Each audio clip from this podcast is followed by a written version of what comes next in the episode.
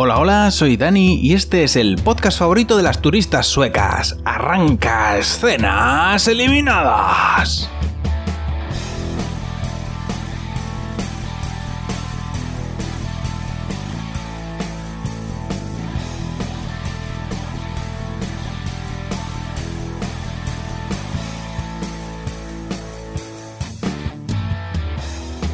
Esta semana en Escenas Eliminadas voy a contaros qué es lo que pasa en el piloto de Katla, un estreno de Netflix que, bueno, es una serie misteriosísima de suspense y cosas de fantasía o tal vez de ciencia ficción que ocurren y no tienen explicación aparente.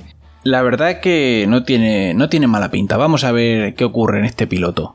La serie comienza con una mujer que se despierta en una cueva debajo de un glaciar y se despierta desnuda y cubierta de cenizas. Esto quiere decir que se lo ha pasado estupendamente, se lo ha pasado pirata, porque cuando uno se despierta desnudo en una cueva, pues eso es que se lo ha pasado pirata. Nos vamos al pueblo y en el pueblo hay una señorita que se levanta por la mañana, se toma un pastillote y se va al baño a acicalarse. Pero ¿cómo se va a acicalar en ese baño si ese baño tiene más mierda que el palo de un gallinero?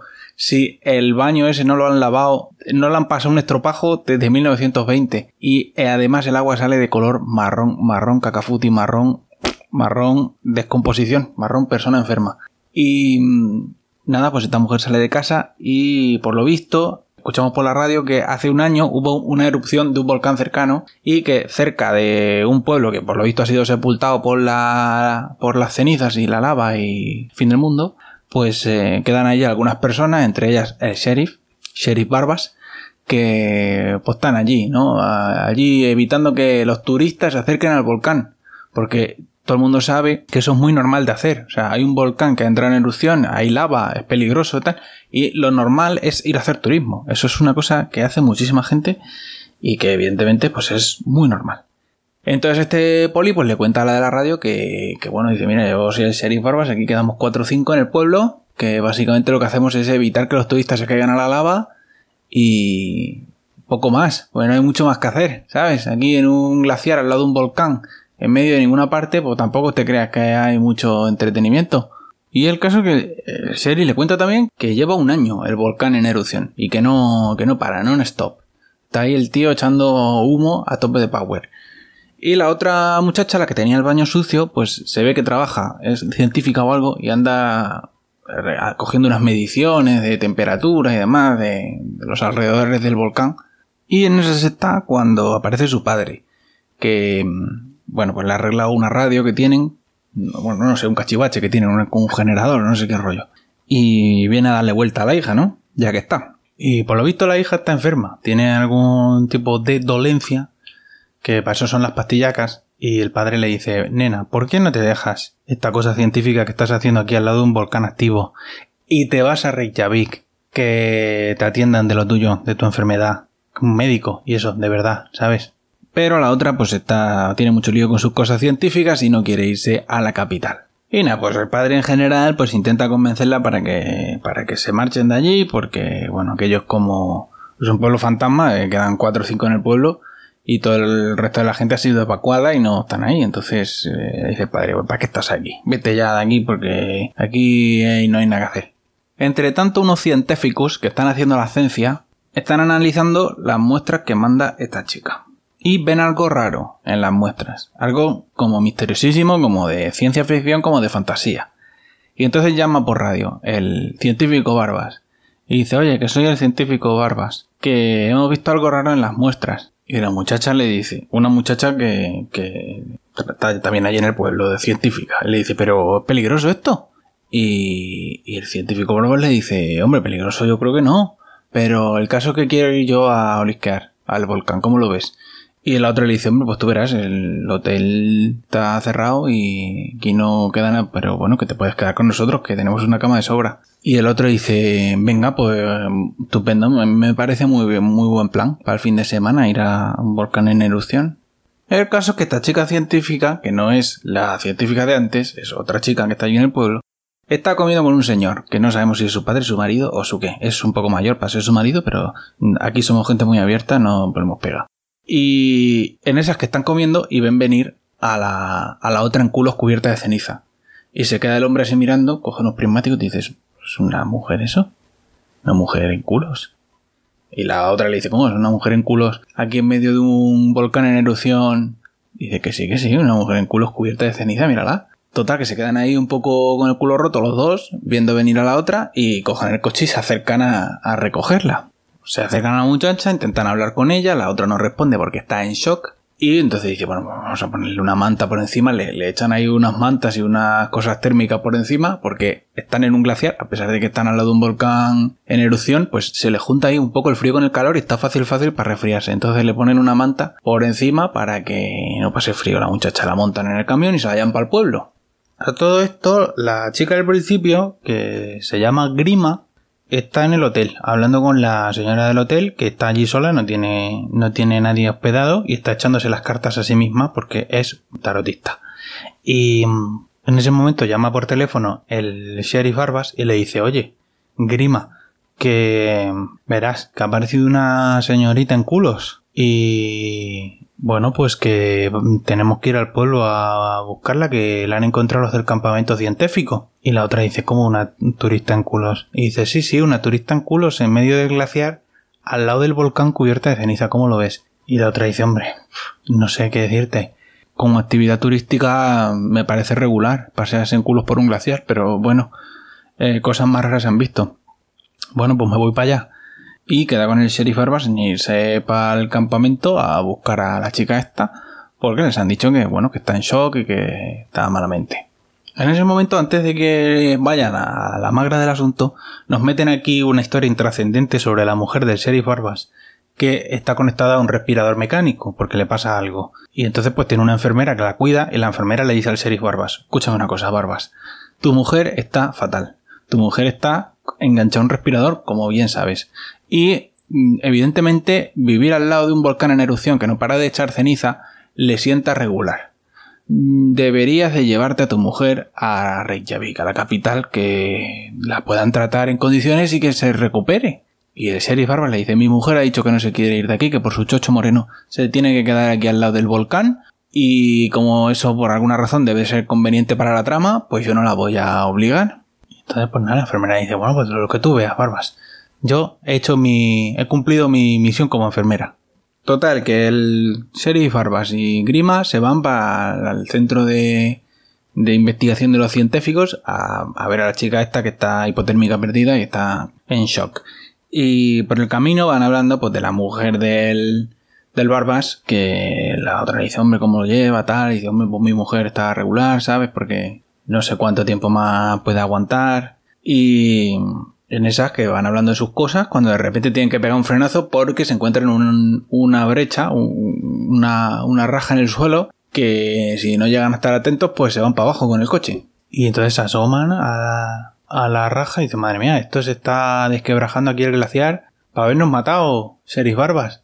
Bueno, llegan al sitio y Grima se pone a hablar con la mujer, está, ¿no? Y le dice, vamos a ver, nena. Ya sé que estás en shock y que estás con hipotermia y tal, pero céntrate un poquito. ¿Cómo te llamas? Y entonces la otra le dice, me llamo Gungil. Y dice, ¿y estaba sola? Dice, igual sí. Dice, ¿cómo que igual? Si estaba sola o no estaba sola. ¿Ibas con un grupo de turistas que habéis venido a hacer el imbécil? Y ella le dice, quizá. Y la otra dice, ¿cómo que quizá? ¿Estaba sola o no estaba sola? Estabas con un, con un señor, ¿no? Porque veo que vienes en culos. Y la otra dice, estaba con un señor, que se llama Thor. ¿Thor qué más? Dice Thor Johnson. Y dice, pues ese es mi padre. ¿Cómo, como que estaba en culos con mi padre en una cueva en el glaciar. Total, que cogen a, esta muchacha, se la llevan a la enfermera, a la clínica, la empiezan a lavar y dice la enfermera, bueno, parece que no, no tiene quemaduras, que solamente tiene como barro y ceniza pegado en todo el cuerpo. Y dice, a lo mejor se ha caído en un, en un pozo de barro o alguna cosa de eso y se le ha pegado toda la ceniza. Total, que están ahí lavándola y la otra dice, tengo que ir a trabajar. La otra que todavía está en shock dice, tengo que ir a trabajar. Y le dice Grima, dice, ¿a dónde vas a ir a trabajar ni nada? Y la Gungilesta le dice, al hotel. Y Grima dice, ¿cómo que al hotel? ¿Al hotel de la tarotista? ¿Al del pueblo? Te conozco yo a ti de nada. ¿Cómo vas a trabajar tú en el hotel de la tarotista? Espérate un momentico, que voy a ir a hablar con ella. Antes de ir al hotel, enfrenta a su padre y le dice, papá, ven un momentico aquí. Aquí en la clínica tenemos una muchacha en culos que dice que tú la has llevado al glaciar, a una cueva. ¿Qué hay de cierto en esto, padre? Y el padre le dice, yo que voy a llevar a una señorita en culos a una cueva del glaciar, hija mía. Si yo soy ya un hombre mayor que estoy aquí coleccionando gatos en un pueblo lleno de ceniza. ¿Cómo voy a llevar yo una muchacha en culos a un... No, no, para nada. Dice, a ver, ven que, que la veas. Y la, lo lleva a la habitación y cuando ve a la mujer, a la chica, pues este hombre se queda blanco y dice, what the fuck. Se asusta y sale corriendo. Y la otra le dice, papá, pero un momentico, ¿qué está pasando aquí? Padre, padre, ¿qué está pasando aquí? Y entre tanto, el sheriff Barbas se va a enfrentar a la del hotel y le dice, tarotista, ven aquí un momento, que tengo una sueca en la clínica que viene en culos cubierta de ceniza de un glaciar y dice que el padre Grima la ha llevado a una cueva en culos y que ella estaba hospedada aquí en el hotel contigo. Dice, es más, me ha dicho que trabajaba aquí en el hotel para ti. Y la tarotista dice, ¿qué me estás contando, muchacho? ¿Cómo va una sueca en culos trabajar aquí en el hotel? además, si no hay, si no hay huéspedes, ¿qué, ¿cómo lo voy a pagar? Y el detective Barbas dice, mira, a mí no me rayes la cabeza. Yo tengo una sueca ahí que dice que trabaja aquí y que se hospeda aquí. Y yo para mí, que tú y el padre Grima estáis aquí aconchavados y estáis trayendo turistas a ver, a ver el volcán para llenaros los bolsillos. Y la tarotista le dice, mira, aquí en el hotel no trabaja nadie nada más que yo, entre otras cosas porque no hay huéspedes, el pueblo está vacío y yo la única, la única Gungil que yo recuerdo que haya trabajado aquí en el hotel era efectivamente una sueca, pero de eso hace como 15 o 20 años. Y entonces el sheriff Barbas pone cara de sospechar. Entre tanto, Grima ha seguido a su padre hasta casa. Le dice, papá, dime inmediatamente quién es esta sueca en culos que hemos encontrado en el glaciar. Y el padre le dice, mira, no te puedo ayudar. ¿Cómo que no me puedes ayudar? Si yo te he visto que te has quedado blanco como una vela y que la has reconocido. Vamos, que te he calado. Que tú sabes quién es la sueca en culos. Y el padre le dice, mira, de verdad que no, no, no te puedo, no te puedo ayudar con esto.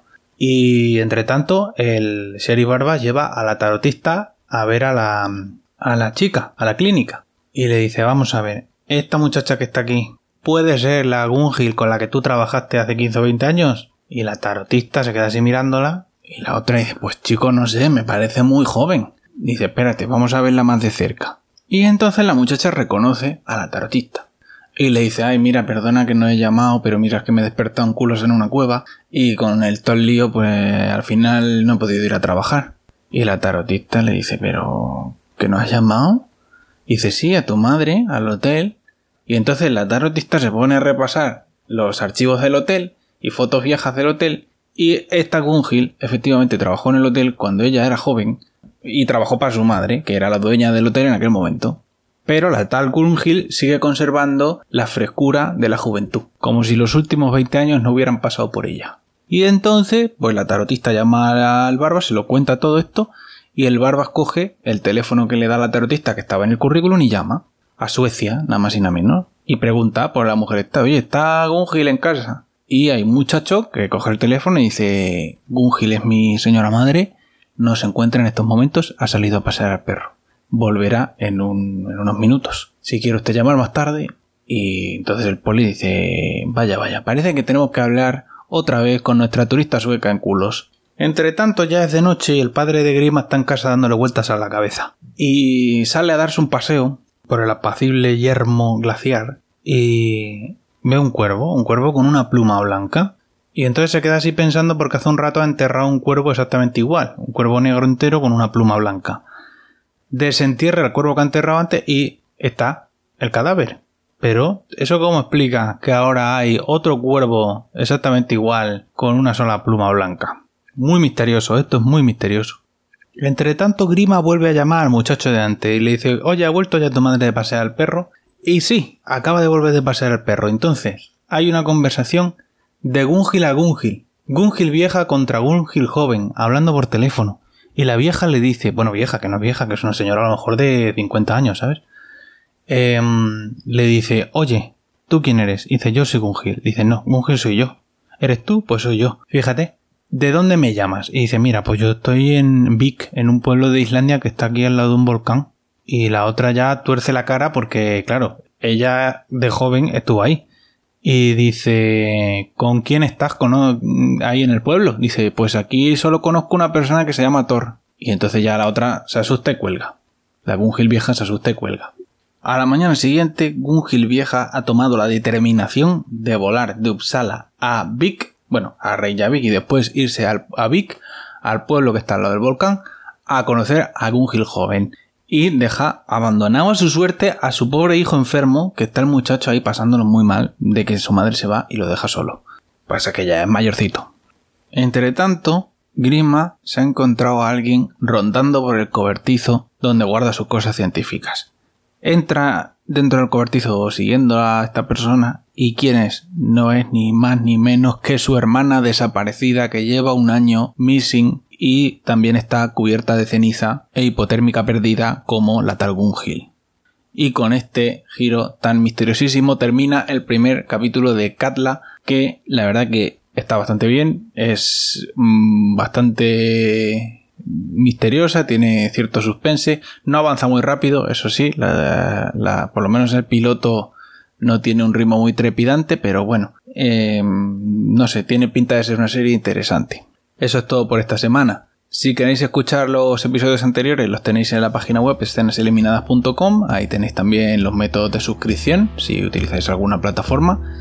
Y si queréis contactar conmigo lo podéis hacer en mi cuenta de Twitter, escenitas. Hasta la semana que viene.